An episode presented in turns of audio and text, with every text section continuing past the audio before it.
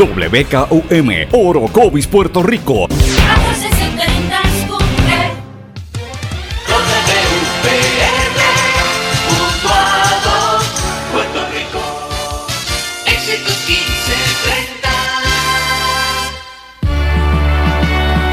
Transmite WEXS Patillas Guayama. XXX 61. Escuchas WMDD desde Fajardo, Puerto Rico, a través del 1480M y a través de www.el1480.net.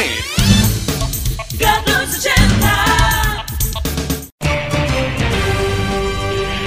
Todo lo que dice genera controversia. Cada vez que ella se expresa, los haters se agitan, los políticos tiemblan porque es la única comprometida con la verdad. Periodista, bloguera, relacionista licenciada, analista de la noticia, escritora y le dicen la provocadora en las redes sociales. Y ahora comienza en blanco y negro con Sandra Rodríguez Coto.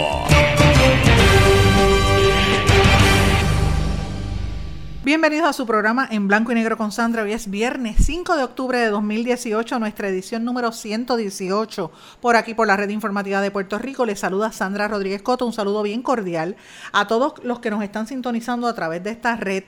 Éxito 1530 en Utuado. Saludos a todos por allá especialmente a Canito, que se está poniendo bien bonito y preparándose para su boda, la boda real, como le decimos en, la red informativa. A todos los amigos Julito, el doctor allá en Cumbre 1470 en Orocovis y toda esa región central que, que sabemos que nos están escuchando. De hecho, nos oyen hasta San Juan con esa poderosa señal que tenemos de Cumbre 1470.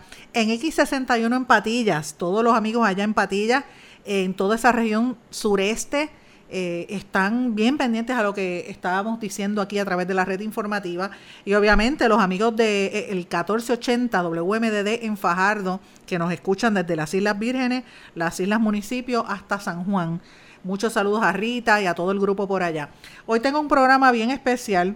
A Ivángeles también, que siempre me, acuerdo de ti, no, no pienses que no te olvido, ¿sabes? Hoy tenemos un programa bien especial. Eh, vamos a estar hablando, haciendo un análisis de la noticia que ha sido la número uno en términos de, enfoque de interés noticioso en los Estados Unidos en los pasados días con el, ¿verdad? el seguimiento a la nominación del juez Brett Kavanaugh para el, Tribunal Supremo ante todas las acusaciones y los señalamientos que ha habido en cuanto a, esa posibilidad, la investigación de la FBI sigue el, el tema del hostigamiento sexual allá Aquí tenemos esa misma crisis, pero también tenemos otros asuntos importantes. Le damos seguimiento al tema de la policía. Vamos a hablar del movimiento Me Too, cómo Puerto Rico tiene que mirarse ante esos espacios. También eh, quiero decirle que vamos a hacer, echarle un vistazo a las principales noticias en América Latina y lo que está pasando en Estados Unidos, sin lugar a duda la pugna entre Estados Unidos y China con los dos modelos de Internet que se están desarrollando y que dividen y van a seguir dividiendo al mundo. ¿Quién va a prevalecer, China o Estados Unidos dirigiendo el Internet? No sabemos. Todo esto lo vamos a estar hablando hoy en blanco y negro con Sandra por aquí por la red informativa. Como todos los días le digo, me pueden sintonizar eh, a través de las plataformas digitales también, si no están en, en la radio.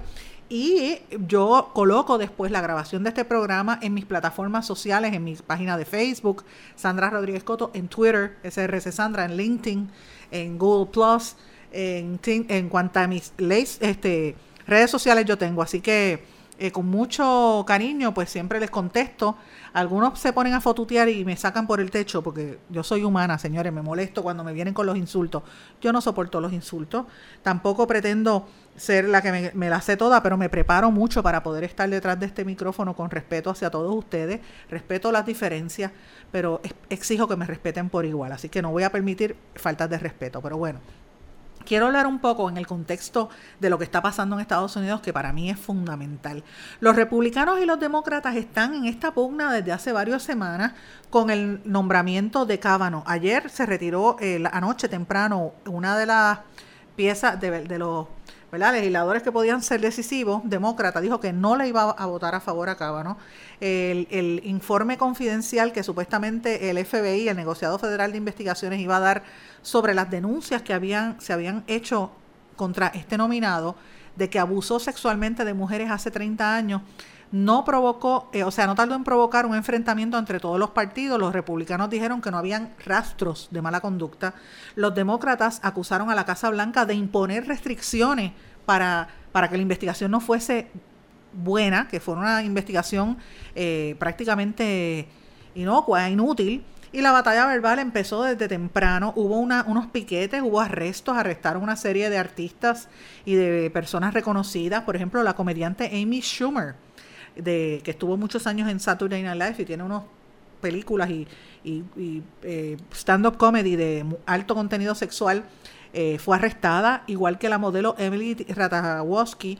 Otras 300 personas que protestaban frente al Congreso contra la nominación de Cábano también eh, fueron arrestadas o detenidas entre ese grupo que estuvo protestando y estuvo visitando la oficina de varios congresistas y legisladores. Estaba la alcaldesa de San Juan, Carmen Yulín Cruz, que se retrató con todos ellos y tenía unas pancartas bien grandes para que la vieran y obviamente la prensa la viera y la retratara.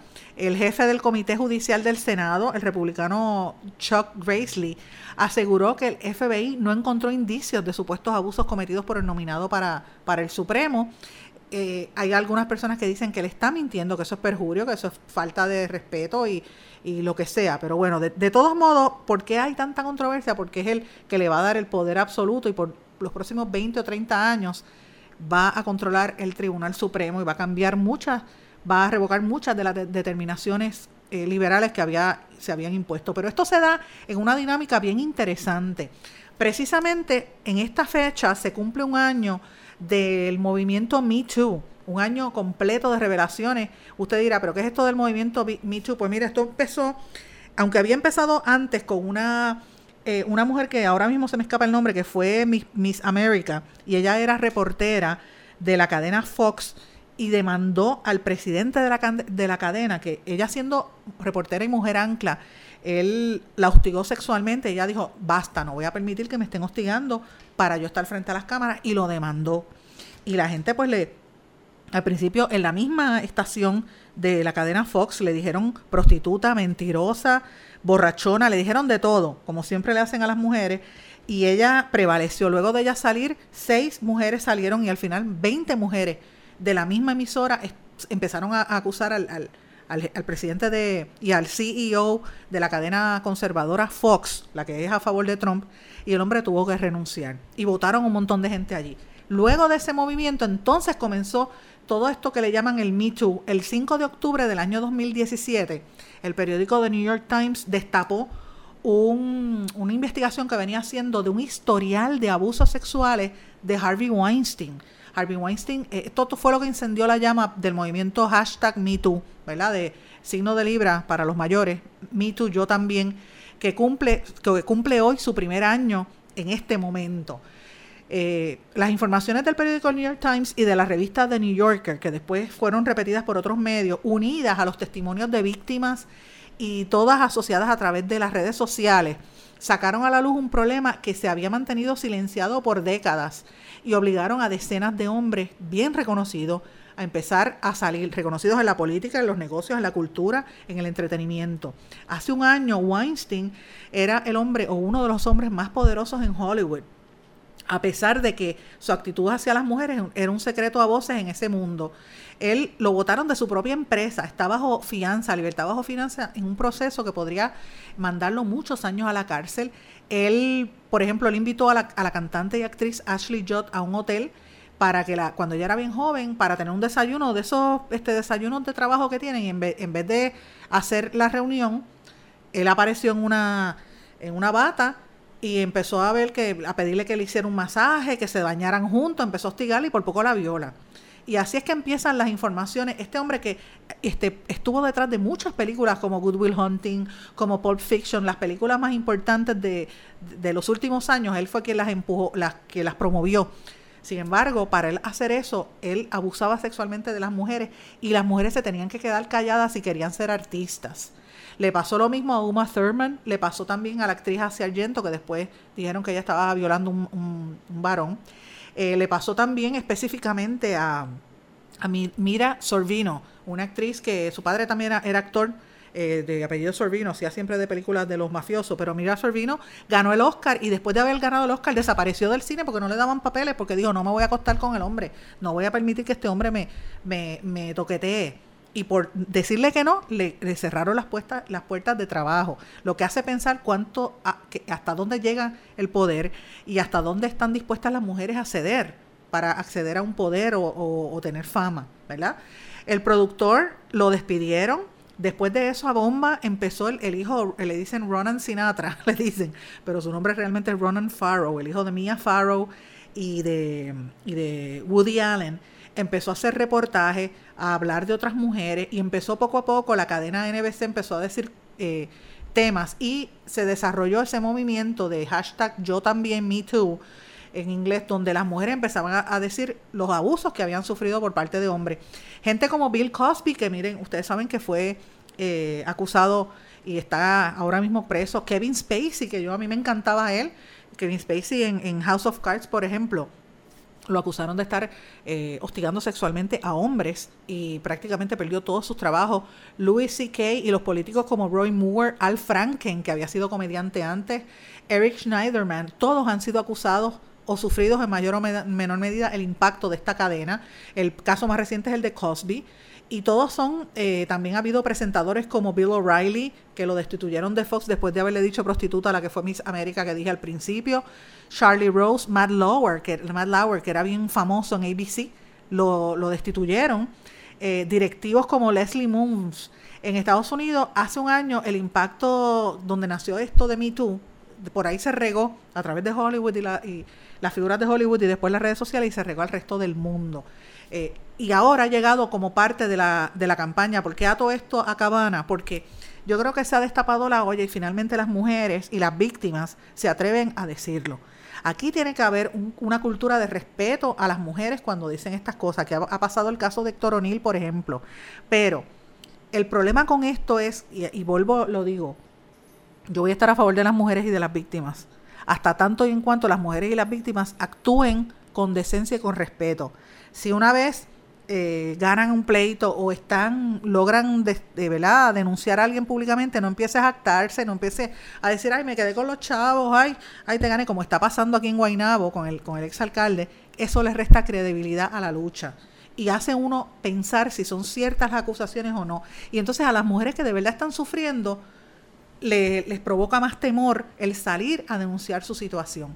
Y yo básicamente lo que digo es mujeres, niños, viejos, las víctimas de cualquier tipo de, de vejamen o de acoso o de discrimen, lo que tienen que hacer es denunciarlo, buscar a alguien, no se quede callado, porque no podemos permitir que se abuse contra nadie, sea mujer, sea hombre, sea homosexual, sea viejo, sea y mucho menos si es un niño. Pasa mucho con las comunidades vulnerables, pasa muchísimo muchísimo, señores, con los sordos, con las personas con impedimentos, con los envejecientes que les roban hasta el dinero y más que nada con los inmigrantes que los tienen como esclavos. No podemos permitir eso en, ningún, en ninguna sociedad que, diga ser eh, adelantada y mucho menos en este país. Vamos a una pausa y regresamos enseguida. No se retiren, el análisis y la controversia continúa en breve, en blanco y negro, con Sandra Rodríguez Coto. Te pondrán a prueba, te llevarán hasta el límite, pero no importa cuán fuerte griten o cuántos cositos de queso vuelen por el aire, tú eres el conductor, el que está al mando no te rindas. Resiste. Y arranca solo después de oír el clic del cinturón, porque cada 8 minutos un pasajero de 8 a 14 años resulta lastimado en un choque. Servicio público de esta emisora. Hola. Estoy llamando por anuncio del carro. Dice que se negocia el precio y se financian los pagos. En español, algunos verbos terminados en AR, como negociar y financiar, se confunden con otros terminados en EAR, como pelear o faxear. Aunque se dice pelea y faxea, es preferible decir negocia y financia. Estoy llamando por el anuncio del carro. Dice que se negocia el precio y se financian los pagos. El español nuestro de cada día. Dilo bien, dilo mejor. Academia Puertorriqueña de la Lengua Española, Fundación Puertorriqueña de las Humanidades y esta emisora emisora.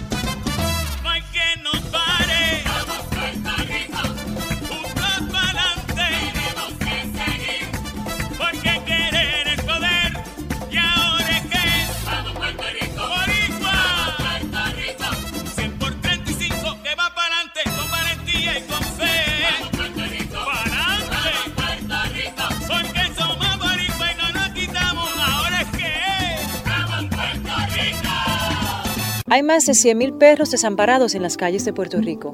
El abandonar un animal es abuso y es ilegal. Si ya no puedes atender a tu perro, llévalo a un albergue o centro de control. Si lo abandonas en la calle, le estás garantizando una muerte dolorosa y segura. Evitemos tener animales sufriendo en nuestra isla. Reportar el abuso es tu responsabilidad. Así que si ves a alguien maltratando o abandonando un animal, llama inmediatamente a la policía al 787-343-2020. Comprométete. Dame tu correo electrónico, por favor. Jimena Pérez, arroba, coqui.com.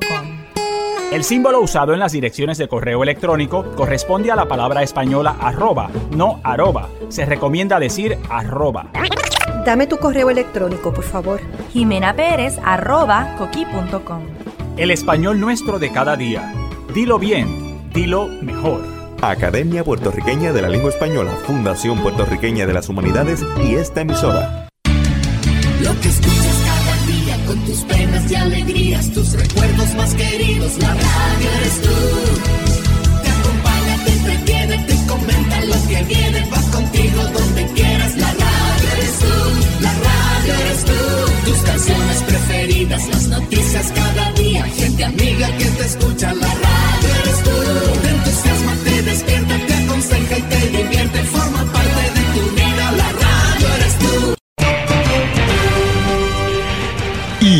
Regresamos con el programa de la verdad, en blanco y negro, con Sandra Rodríguez Coto. Volvemos en blanco y negro con Sandra. Amigos, aunque no lo quiera, tengo que criticar y tengo que decir algo malo en este segmento. Yo sé que hay mucha gente que se molesta conmigo, que me dicen de todo, los fotuteros 3, 2, 1, yo sé que van a empezar a tirarme con todo en Twitter. Y perdonen que les utilice ese epíteto, pero es que son fotuteros, lo que hacen es fotutear. Y yo no le voy a cargar las colas a nadie. Yo ejerzo como relacionista público, sí, pero son cosas éticas y serias. Yo no le hago propaganda a la gente. Y yo sí puedo tener una conversación con cualquier sector. De hecho, ayer estuve reunida, y lo digo aquí, con el portavoz alterno de la Cámara, eh, Hernández, en una reunión que estuvimos con la, con la comunidad sorda, estaba también un representante de la oficina de Jennifer González, y yo tengo que decir que fueron unos caballeros en todo el sentido de la palabra, y fue una reunión extraordinaria, y vienen cosas buenas. Y cuando son cosas buenas uno lo dice, si lo hace mal también lo voy a decir. Pues tengo que señalar los problemas que están pasando porque son problemas que nos afectan a todos nosotros. Yo sé que aunque le moleste lo tengo que decir. Y tengo que hablar de la policía porque en el día de ayer ustedes saben que yo repetí lo que hemos estado hablando durante las últimas semanas, cuando en este espacio adelantamos que para el día 8 de octubre entra la nueva etapa del plan este con el monitor federal, eh, la etapa de cumplimiento, que si la policía no, no cumple, empiezan en esas fallas, van a radicarse pleitos y esto podría entrar en una sindicatura más rápido de lo que se anticipa. Pues sepan que tengo que seguir hablando del tema. Ustedes recordarán que ayer yo hablé de que el gobernador había hecho una, el gobernador Rosselló había hecho un anuncio junto al jefe de la policía, Henry Escalera, de que iban a poner en un proyecto piloto unas cámaras en los uniformes de los policías. 150 policías en, el área, creo que de esa Carolina, Bayamón, era en el área metropolitana. 150 policías. Yo dije estas palabras, eso está perfecto. Y realmente lo es, eso es bueno porque los policías tienen que protegerse y tener evidencia fílmica como hacen en, otras partes y en los Estados Unidos, ¿verdad? Particularmente en Estados Unidos, pero también en otras partes del mundo. Eso es importante para tener una evidencia. Ahora, lo que no se puede permitir es que se utilicen esas noticias para tratar de desviar la atención y de ocultar lo que de verdad está pasando. Y ayer yo denuncié los cierres de cuarteles de la policía en Cabo Rojo, en Coamo, en Ponce, eh, en Barranquita, en Orocovis y en otra serie de pueblos en la, en la montaña. O sea, esto, eso está pasando alrededor de todo Puerto Rico. Y obviamente el gobernador había anunciado que iba a haber unos cierres, él lo dijo en marzo, pero no había dado más detalle. Pues déjeme decirle lo que pasó durante el día de ayer en la tarde. Yo vengo en conocimiento y escuché una grabación del jefe de la policía, Henry Escalera, quien en unas, en más de una emisora de radio dijo que eh, eh, se iba a eliminar obviamente la división de la policía montada, eso ha tenido unas repercusiones porque los caballos que utilizan en la montada pues se podían eh, ¿verdad? se pueden usar para algo, dijeron que los iban a donar a unos centros de equinoterapia, eso sería bueno saber a cuáles centros son los que se van a donar, porque aquí hay más de uno, en Puerto Rico hay dos centros de equinoterapia. Y, y eso pues tiene un costo, eso de la, el mantener esos animales. Yo reconozco, la policía no tiene dinero, pero, ¿verdad? Uno tiene que hacer recorte, a lo mejor era necesario hacerlo, el problema es eliminar unidades completas y cuarteles completos, pues esa es la preocupación, ¿verdad? Pero vamos al punto, miren, el, el secretario, el jefe de la policía le preguntan, oiga, ¿y cuántos años lleva esa unidad de la montada? Y él le dice, bueno, yo eso tiene como 30 años. Y yo me echo a reír, yo digo, ¿cómo es posible que el jefe de la policía no tenga noción de la historia de la fuerza policíaca y de la, y de la agencia que dirige? Está como Julia Keller, que no sabe, no sabe ni quién es Abelardo Díaz Alfaro. Ustedes recuerdan, al principio del semestre, que no sabía quiénes eran los autores, ni Enrique de la Guerra tampoco, los autores puertorriqueños, y es las, y eso que supuestamente es la secretaria de Educación. Y me dirán, ah, pero es norteamericana. No, señor aunque sea norteamericana, si está dirigiendo aquí, por lo menos lo mínimo que debe hacer es saber español. Y ella tiene ascendencia puertorriqueña, uno. Y dos, ella venía de educación, venía de tener contratos, lo mínimo, lo mínimo que debía saber era, por lo menos los nombres de los, de los escritores puertorriqueños, pues lo mismo pasa con el jefe de la policía. Yo le voy a dar una, una narración breve. Mi abuelo paterno, murió en el año 1979, cuando pasaron por este país los huracanes David y Federico. Yo era una niña, me acuerdo, tenía como, era una niñita. La placa de mi abuelo como policía era la 809. Hoy en día los policías tienen 5 o 6 números en su placa. Abuelo había sido policía de la unidad montada. Y, me cuentan mis papás y mis, y mis tíos que fue más o menos en los años entre el 1940 y el 1948 en la unidad de la policía en la calle Loíza. Y ese es un solo ejemplo, había muchísimos más que utilizaban unos uniformes este, gruesos, de manga larga, en, esa época, imagínate. Como mínimo, esa unidad, si, cogemos la, la, la, etapa que estaba abuelo, del, del 40 para acá, como mínimo, la unidad montada debió haber tenido como por lo menos 78 años. Entonces, ¿cómo es posible que el jefe de la policía desconozca la historia de la agencia que dirige? Si no conoce eso, ¿qué se puede esperar de lo, de, los demás? Pues miren, señores, eh, hay que estar pendiente a lo que dice el monitor federal. Pesquera eh, desautorizó lo que había dicho Escalera y dice que, los, que supuestamente le había dicho originalmente que los, que los, los caballos iban a ser retirados y que iban a ser vendidos, etcétera. Pesquera dijo que no, que van a ser eh, donados a centros de equinoterapia. Originalmente, Escalera había dicho que los iban a decomisar, los iban a, a poner a dormir, como dicen, o los iban a vender. Así que todavía no se sabe ni la hora que es de lo que van a hacer en esa división para que ustedes vean cómo está operando esa agencia. Y ayer en Arecibo hay una preocupación grande de policías adscritos al cuartel de Sabana que han sido citados supuestamente a una academia o, a una reunión hoy, precisamente en este horario mientras estemos al aire, supuestamente según los miembros de consejos comunitarios de seguridad, les iban a decir para qué era la reunión eh, ya se había anticipado que posiblemente el cuartel de Sabana Hoyos lo van a cerrar. Yo les, voy a yo les quiero compartir a ustedes una grabación que trascendió ayer en los medios, específicamente en jornada en el área de Arecibo, sobre este tema y el, el gobernador le cuestionan sobre el tema. Escuchemos. Hay una percepción generalizada de que el crimen está subiendo eh, y en ese sentido hay un plan para cerrar cuarteles, se está evaluando cerrar cuarteles. Si es así, ¿quién está haciendo esa evaluación?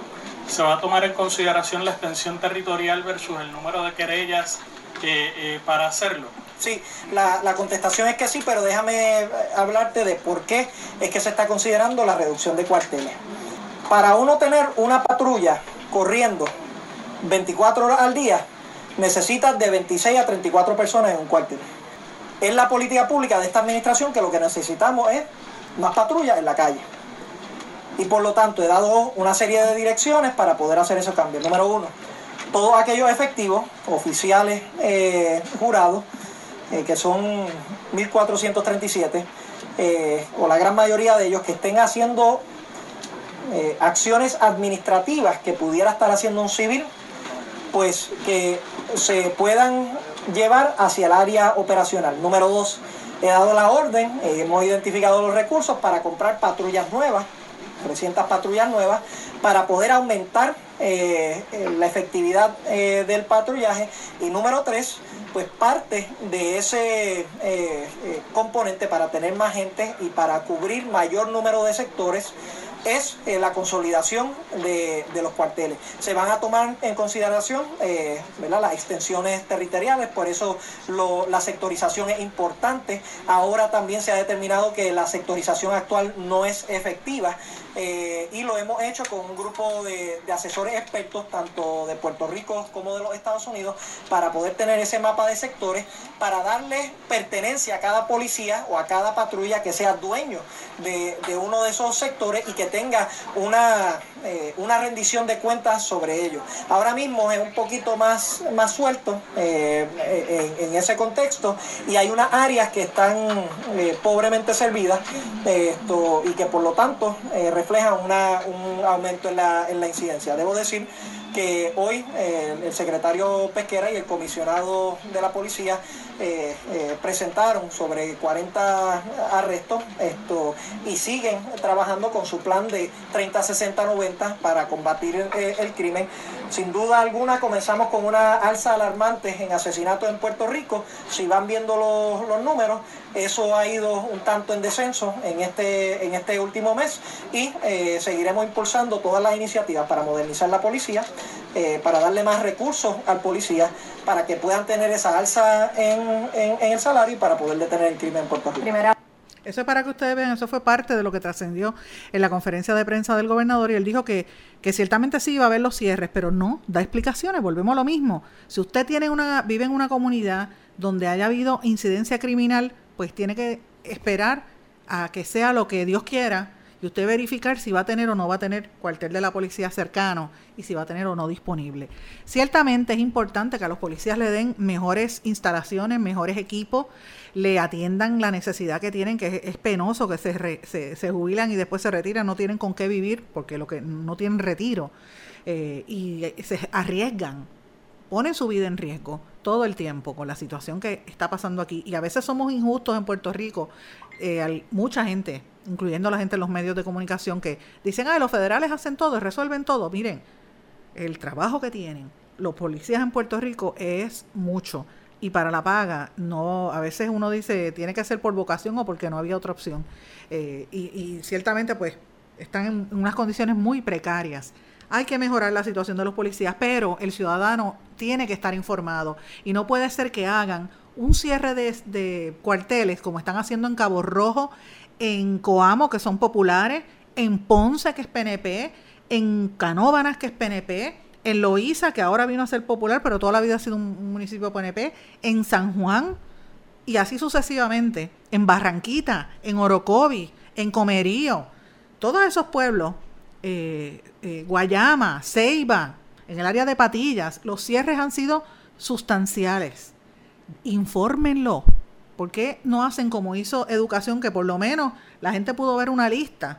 Se sabe que han cerrado un montón de, escuelas porque hay menos niños. Pues mire, haga lo mismo con los cuarteles, pero que la gente sepa y sepa a qué prepararse y sepa si tiene que hacer como hizo el condado, que se armaron, que están por coger ahora una guardia nacional, una guardia eh, regional de ellos, la van a pagar para protegerse en un área turística están poniendo, como salió ayer en el Nuevo Día, el mismo compañero este, Amaury Rivera, que nosotros hemos tenido aquí en dos ocasiones en este programa, poniendo la misma ciudadanía, letreros de pare, porque si se ponen a esperar por el secretario del DITOP se mueren.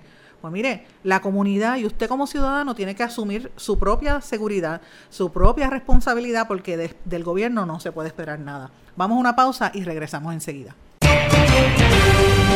No se retiren, el análisis y la controversia continúa en breve, en blanco y negro, con Sandra Rodríguez Coto. Te pondrán a prueba, te llevarán hasta el límite, pero no importa cuán fuerte griten o cuántos cositos de queso vuelen por el aire, tú eres el conductor, el que está al mando no te rindas. Resiste. Y arranca solo después de oír el clic del cinturón, porque cada ocho minutos un pasajero de 8 a 14 años resulta lastimado en un choque. Servicio público de esta emisora. Hola. Estoy llamando por el anuncio del carro. Dice que se negocia el precio y se financian los pagos. En español, algunos verbos terminados en AR como negociar y financiar se confunden con otros terminados en EAR como pelear o faxear. Aunque se dice pelea y faxea, es preferible decir negocia y financia. Estoy llamando por el anuncio del carro. Dice que se negocia el precio y se financian los pagos. El español nuestro de cada día. Dilo bien, dilo mejor. Academia Puertorriqueña de la Lengua Española, Fundación Puertorriqueña de las Humanidades y esta emisora. Porque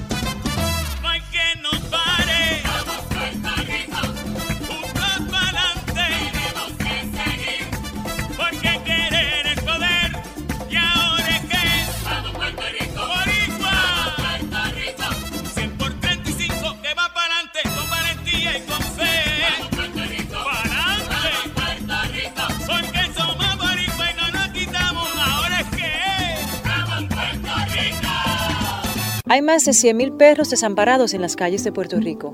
El abandonar un animal es abuso y es ilegal. Si ya no puedes atender a tu perro, llévalo a un albergue o centro de control. Si lo abandonas en la calle, le estás garantizando una muerte dolorosa y segura. Evitemos tener animales sufriendo en nuestra isla. Reportar el abuso es tu responsabilidad.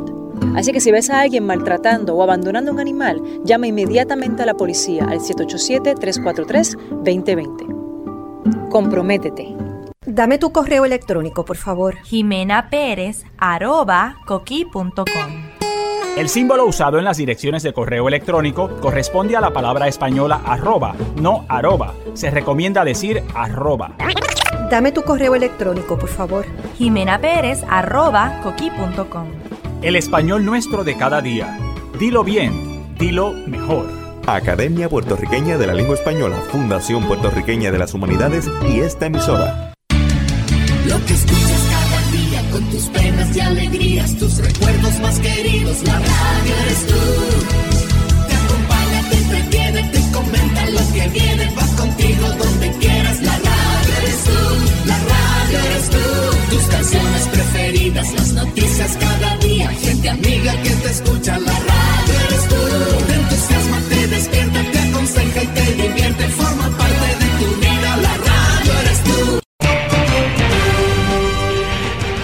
ya regresamos con el programa de la verdad en blanco y negro con Sandra Rodríguez Coto. Regresamos aquí En Blanco y Negro con Sandra. Tengo varias noticias. Ayer se anunció que los abonados de de la Autoridad de Energía Eléctrica podrían ver una baja de hasta 30 dólares en su factura. Ojalá sea así. Señores, eso sería buenísimo. Todo lo que sea reducción es excelente. En esencia, va a bajar eh, de, de 22 centavos el kilovatio a- de la Autoridad de Energía Eléctrica a 18 o a 19. Eso lo anunció José Ortiz. Por lo tanto, va a haber una reducción en la factura. Vamos a ver eh, si el gas pela cuando llegue el momento de verla. Sin embargo, después que anunciaron eso con bombos y, platillos, la Junta de Control Fiscal le dijo, eh, eh, espérense un momentito, que los que mandamos aquí somos nosotros. En este circo mandamos nosotros, los dueños del circo, que son los americanos. Y los animales son los que estamos, los que corren, y nosotros somos el público que estamos viendo el espectáculo ahí. Y aplaudimos o, abucheamos, dependiendo que lo que sea. Pues mira, la Junta Control Fiscal dijo ayer que deme la información, porque de dónde están reduciendo, y quiero saber de dónde sacaron esos ahorros, porque aquí hay que cumplir con unos planes de, unos planes fiscales. Así que pidieron esa información, eso es importante.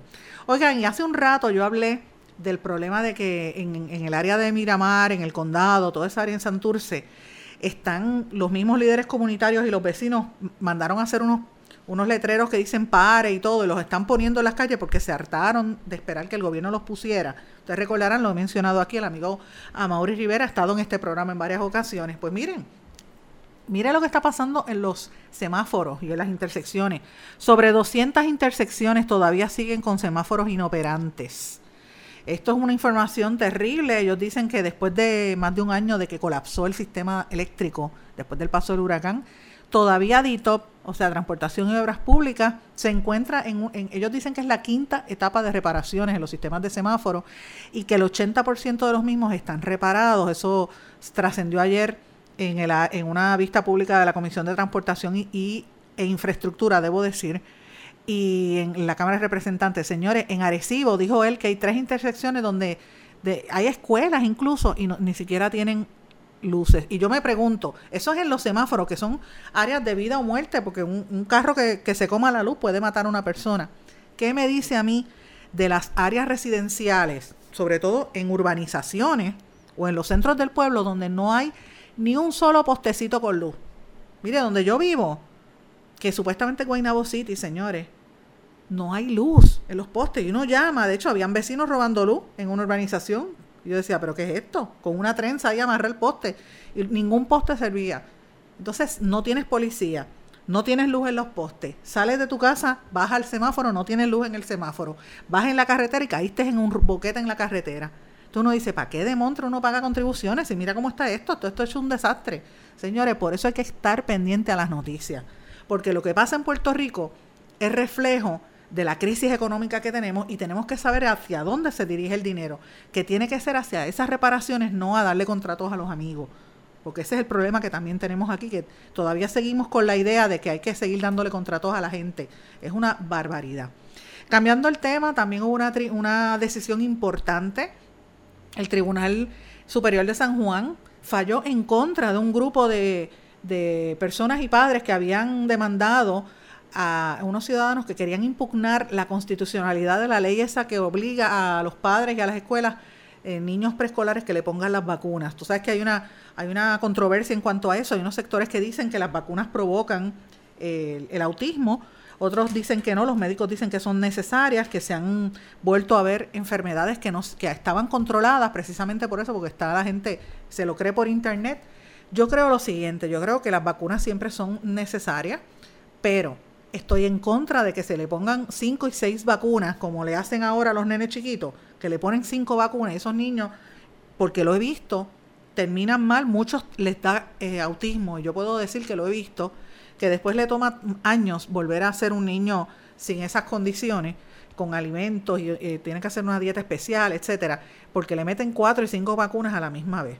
Así que este, es, eso es lo que se debería controlar y hacerlo como, como era antes, de una en una, aunque tengas que ir cinco veces a la oficina del médico, pero meterle cinco o seis vacunas a un baby, eso es muy difícil. En temas de política, señor, el amigo Vargas Bidot considera correr, aspirar para la alcaldía de San Juan. Y yo, pero ven acá. Él dice que él quiere mucho a la capital. El, senador independiente dijo que, que estaba evaluando esa posibilidad, que es donde él ha estado toda su vida. Otras personas que están buscando alcaldías son Miguel Romero, que ustedes saben por el PNP, Jorge Santini, que por ahí está merodeando, quiere regresar, y el senador Henry Newman también. Por el Partido Popular han hablado de Rosana López, que por eso es que de momento ya aparece y desaparece. El representante Luis Vega Ramos, eh, Marco Antonio Rigao, que es el presidente de la legislatura municipal, el doctor Carlos Díaz Vélez, el representante Luis Raúl Torres. De hecho, aquí en Guaynabo, que es donde yo vivo, también ya se está hablando de algunos candidatos que van a salir para retar al, incumbente Ángel Pérez. Lo mismo está pasando en otras áreas de Puerto Rico. Así es que yo creo que se están empezando a alinear los planetas, a ver cuáles van a ser los candidatos o no. Mientras tanto, mira, a mí, de verdad, honestamente, me importa poco cuál es el que escojan, porque a la hora de la verdad, este, aquí hay que bregar con el dinero que no hay. Y hay que bregar con lo que dice la Junta de Control Fiscal.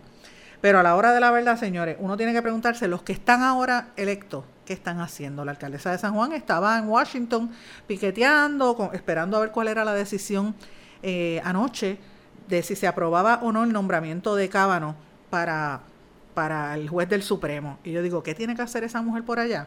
Cuando San Juan está cayéndose en pedazos.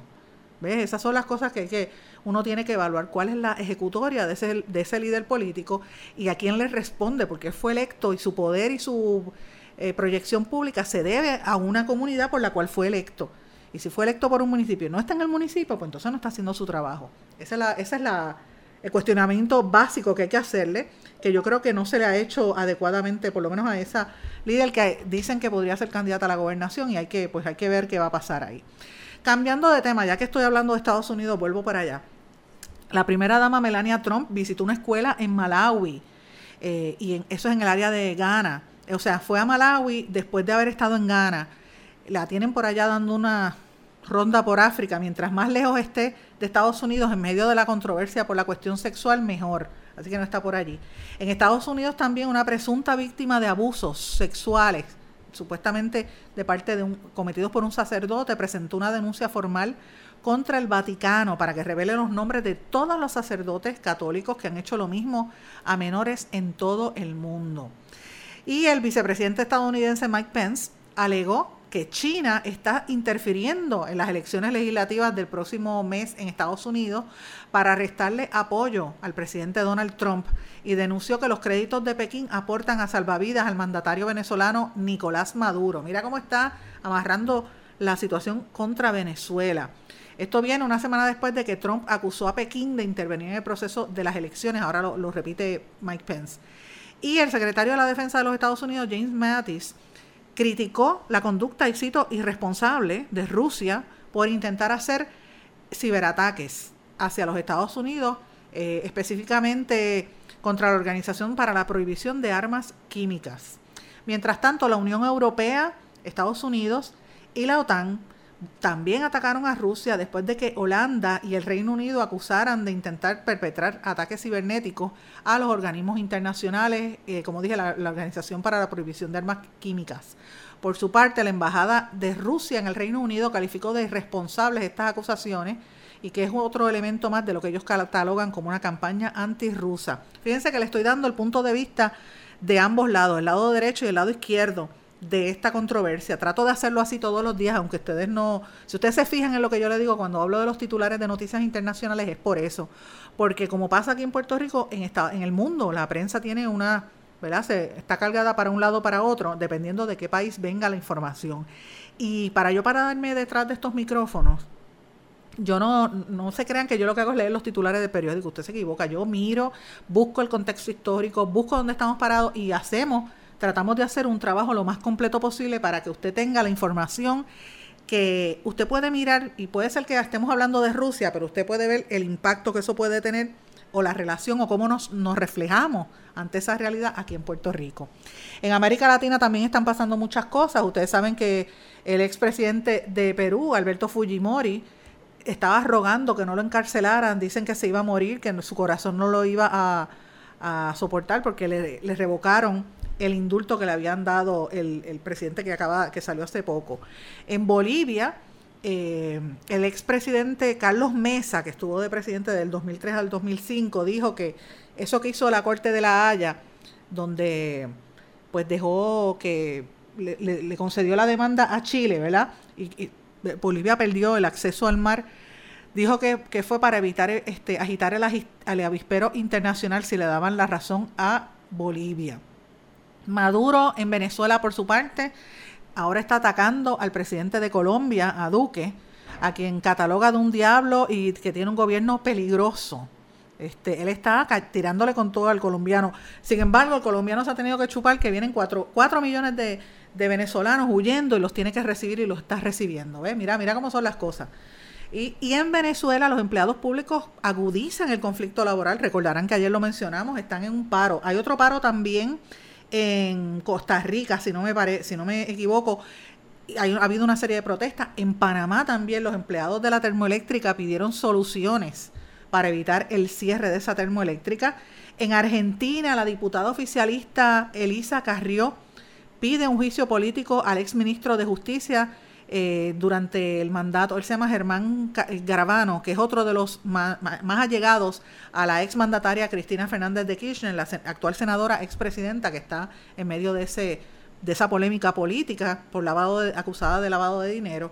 Y en Brasil este fin de semana son las elecciones eh, y obviamente la campaña electoral llega, yo creo que termina el sábado, mañana sábado, y dicen que hay, hay más o menos están en un empate el ultraderechista Bolsonaro, al que apuñalearon, y el que está en la cárcel, Luis Ignacio Lula da Silva, está diciéndole a la gente que voten por Fernando Haddad, que es como su hijo político, eh, y está ahora mismo en un 40%. Ellos están tratando de atraer el, voto de los evangélicos, están tratando de traer el de las mujeres, o sea, están bien, bien polarizado esas elecciones en Brasil. Así que vemos cómo ha ido cambiando el panorama político en América Latina y eso va a tener una implicación sobre lo que pueda pasar en Venezuela y las declaraciones que, como ustedes saben, las discutimos aquí, hizo el gobernador de Puerto Rico de que va a estar supuestamente dándole ayuda a Venezuela. Para mí, que es la CIA dándonos un, un hint de por dónde vienen los tiros. Vamos a una pausa y regresamos enseguida. No se retiren, el análisis y la controversia continúa en breve, en blanco y negro, con Sandra Rodríguez Coto. Te pondrán a prueba. Te llevarán hasta el límite. Pero no importa cuán fuerte griten o cuántos cositos de queso vuelen por el aire, tú eres el conductor, el que está al mando. No te rindas. Resiste. Y arranca solo después de oír el clic del cinturón, porque cada 8 minutos un pasajero de 8 a 14 años resulta lastimado en un choque. Servicio público de esta emisora. Hola. Estoy llamando por el anuncio del carro. Dice que se negocia el precio y se financian los pagos. En español, algunos verbos terminados en AR como negociar y financiar se confunden con otros terminados en EAR como pelear o faxear. Aunque se dice pelea y faxea, es preferible decir negocia y financia. Estoy llamando por el anuncio del carro. Dice que se negocia el precio y se financian los pagos. El español nuestro de cada día. Dilo bien, dilo mejor. Academia Puertorriqueña de la Lengua Española, Fundación Puertorriqueña de las Humanidades y esta emisora. Porque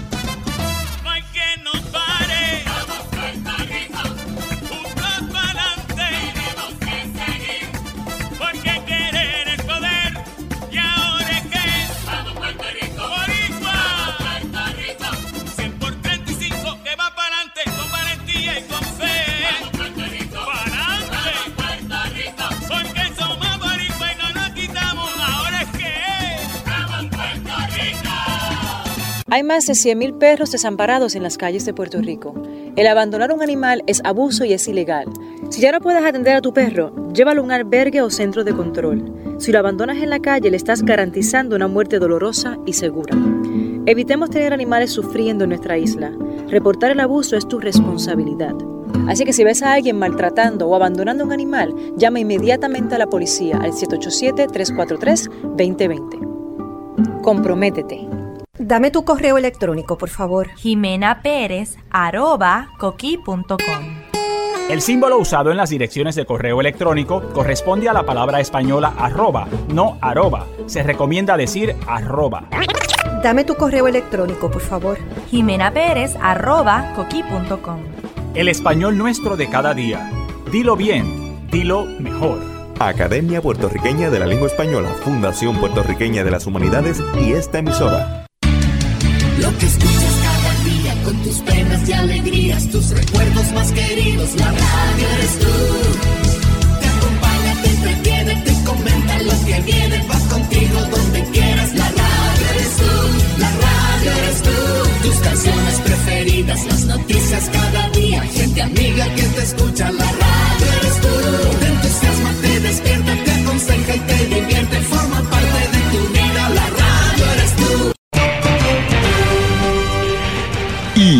regresamos con el programa de la verdad, en blanco y negro, con Sandra Rodríguez Coto. En esta parte final de En Blanco y Negro con Sandra, señores, quiero hablarle brevemente de varias cosas. Número uno, que estemos, tenemos todos, estemos pendientes a lo que está ocurriendo entre Estados Unidos y China. Esa polémica que está pasando entre ellos a nivel económico también va a tener unas implicaciones en el mundo cibernético. O sea, el mundo ahora se, se mide por, por lo que tú haces en Internet. Y ustedes saben que cuando Internet nació era un concepto global, una red de redes que iban a estar interconectadas para, para lograr el intercambio de información de manera libre. Así fue que se concibió la Internet. Y, y lo que estamos viendo es que hay una gran posibilidad que Internet se va a dividir en dos carriles. Posiblemente va a ser el carril eh, ¿cómo es? Oriente y Occidente. Eso lo dijo uno de los exdirectores de Google, Eric Schmidt, que piensa que no va a ser una Internet al, mando o liderada por los Estados Unidos, como está hasta ahora, sino que va a haber una Internet de Estados Unidos y otra Internet en China, porque China ha ido creciendo grandemente eh, su poder en la web y eso es un peligro real y una amenaza real para los Estados Unidos porque van a tener una, una, red, paralela. Eh, déjeme decirle cómo fue que em- empezó el Internet para que tengamos un poquito de contexto. Esto empezó cuando el Departamento de Defensa de los Estados Unidos empezó a hacer unos experimentos a finales de la década de los 60 para buscar maneras de acelerar los intercambios de datos con científicos y la, y la milicia. Luego, en los años 90, eh, apareció el finalmente que se aprobaron las leyes para lo que le llamaban la supercarretera o el expreso de la informática, el World Wide Web, que lo inventó un británico. Y entonces ahí es que todo el mundo se montó en esa, como le decían, la carretera, y todo el mundo por ahí es que ponía sus datos, empezaron a, grabar eh, libros, a grabar información de enciclopedias y ese tipo de cosas, y ahora todo está en la web. Eh, pero China, como es un país comunista, que ha sido siempre rival de los Estados Unidos, lo que está haciendo es adaptando un modelo, ha, creado un modelo distinto, que es muy popular entre todos los vecinos de, de, de los países asiáticos, y es bien, como le digo, es diferente y la gente está como que separándose del, del Internet tradicional. Entonces, lo que están vaticinando los expertos es que va a haber un Internet para Occidente y uno para Estados Unidos, porque eh, allá en el área de, Oriente, debo decir, ellos no quieren vivir bajo la bajo el dominio de empresas como Google, como Amazon, como Facebook. Y es un mercado que es bien difícil. Entonces, para estas empresas norteamericanas, se les ha hecho bien difícil entrar al mercado de China. Y esto es importante porque China es el país más grande del mundo. Eh, entre China y la India, olvídate, tienen a, más, casi la mitad de la, de la población mundial. Y eh, el Internet en China no funciona de esa misma manera. Ellos tienen censuras, ellos pueden poner una, una, una especie de censura, unos controles donde la gente no se entere de ciertas cosas, porque es parte de su sistema en internet más o menos tú puedes conseguir cualquier cosa. China lleva casi 10 años de adelanto en los in- en las investigaciones que están haciendo para acceder a la internet. Ellos tienen sus propios motores de búsqueda, sus propias aplicaciones, sus propios startups, las compañías que están lanzando esto. Y los economistas auguran que va a ser un líder mundial en este tipo de servicios online. De hecho, en el año 2008 ya China había superado a los Estados Unidos. Hoy 700 millones de internautas chinos están en- con conexiones de una velocidad pero sin precedentes, unas aplicaciones bien diferentes a lo que usamos acá. Nosotros tenemos acá el WhatsApp, por ejemplo, ellos allá tienen el WeChat, que son cosas distintas, los juegos son diferentes. Entonces son maneras distintas de cómo se imple- implementa la globalización y cómo los países tienen mayor poder del acceso a lo que a lo que de verdad es el lo que vale ahora mismo, no, no es tanto ni el oro ni el dólar, es la información. Ya lo habían dicho hace muchos años, información es poder. Y el que tenga la información es el que, el que tiene el control. Eh, y eso está probado así y por eso es la carrera. Y si ustedes comparan esto, de esto que está haciendo China con lo que ha estado también haciendo en términos de construcción y de desarrollo económico, lo que yo le- lo hemos hablado aquí, la ruta de la seda, pues es algo preocupante. Por eso es que Trump está brincando, porque sabe que, que, que a Estados Unidos lo pueden destronar en cualquier momento. Eh, y entonces, pues, en el área de China, eso que ellos llaman la, la Ruta de la Seda o la Iniciativa Cinturón, que es un proyecto económico incluye como 70 países. Ellos están construyendo en África, en Asia e incluso en países de América Latina. Pues entonces estamos fastidiados. Y entonces, pues ellos tienen sus propias cosas digitales. Ellos tienen, para que tengan una idea, grandísimo allá, un, un concepto que se llama Alibaba, Alibaba, pero sin el acento, Alibaba, que es como si fuese el Amazon del área de China, que para el año 2025 va a tener, va a tener nada menos que 2 mil millones de clientes en todo el mundo. Mil millones de esos clientes están fuera de China. O sea que ya no, los americanos no pueden decir a los chinitos esto, están por debajo de nosotros, no señores. Los chinos están más, eh, tienen, es un verdadero rival, una verdadera competencia, y si hace una línea distinta, como aparenta, podría ser una amenaza grande para el desarrollo económico de los Estados Unidos. Así que tenemos que estar mirando esto bien, porque ya, eh, ya han empezado a incursionar en el mercado, por ejemplo, celulares chinos y otros productos que los han tratado de bloquear en los Estados Unidos porque ellos quieren exportar el iPhone, pero no quieren recibirlos de allá, los chinos. Así es que hay que mirar qué va a pasar ahí y, y nosotros como consumidores lo que tenemos que buscar es que es, nos garantice una mayor libertad a unos precios eh, que sean accesibles para todos. Hablando de este mismo tema, quería mencionarles al- algo breve, que vi también un estudio, me pareció interesante, lo que le llaman la muerte por un selfie. 259 personas fallecen accidentalmente durante siete años por estar buscando el dichoso selfie este, como, como el que hizo el gobernador Rosselló con Trump el día que Trump vino aquí a tirar los, los, los papeles toalla, que a mí me da coraje porque cada vez que me acuerdo de esa imagen, recuerdo que en ese momento estaba muriendo gente a razón de 18 personas, un estimado de 18 personas por día.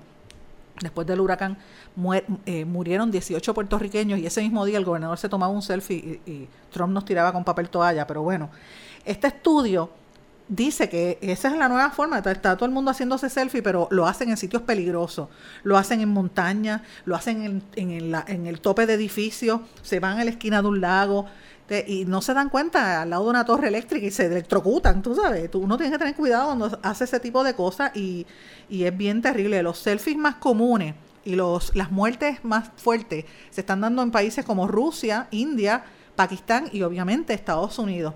El 72% de la gente que se mata por hacerse un selfie son varones. Eh, los casos, ¿verdad? En el año 2011 habían solamente tres casos. En el 98 eh, eh, perdón, la cifra subió a 98 en el 2016 y en el 2017 eh, se quedó más o menos igual en 93.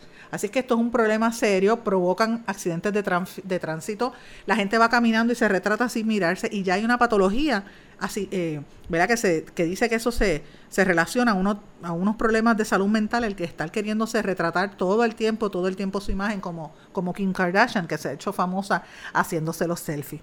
Amigos, eh, tengo que terminar por el día de hoy. Les tengo que decir que durante todo el día eh, voy a estar y mañana también eh, participando de una, una actividad que tiene el Centro de Estudios Puertorriqueños en, de la ciudad de Nueva York, de Hunter College Ustedes saben que yo he estado participando en las, las actividades que ellos tienen aquí eh, y, en Nueva York también.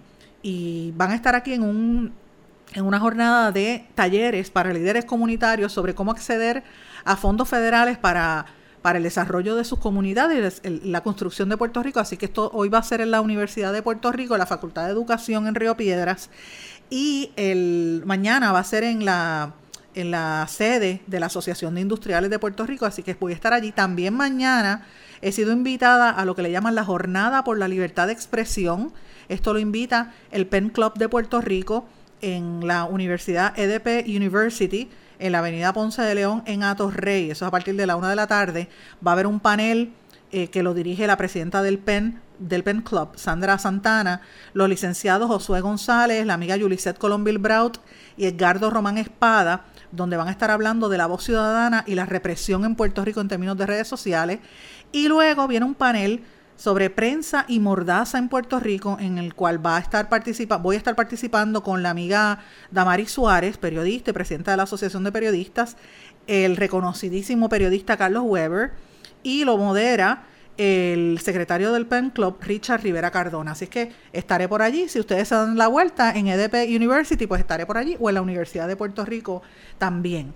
Así es que con esto me despido, como siempre, bien activa, luchando por, por echar a Puerto Rico hacia adelante desde los foros donde puedo. Así que les insto a que hagan lo mismo. Espero que pasen un fin de semana bonito, que descansen y que todos disfruten en familia y recarguemos energía, fuerza para la semana que viene. Que pasen todos buen fin de semana.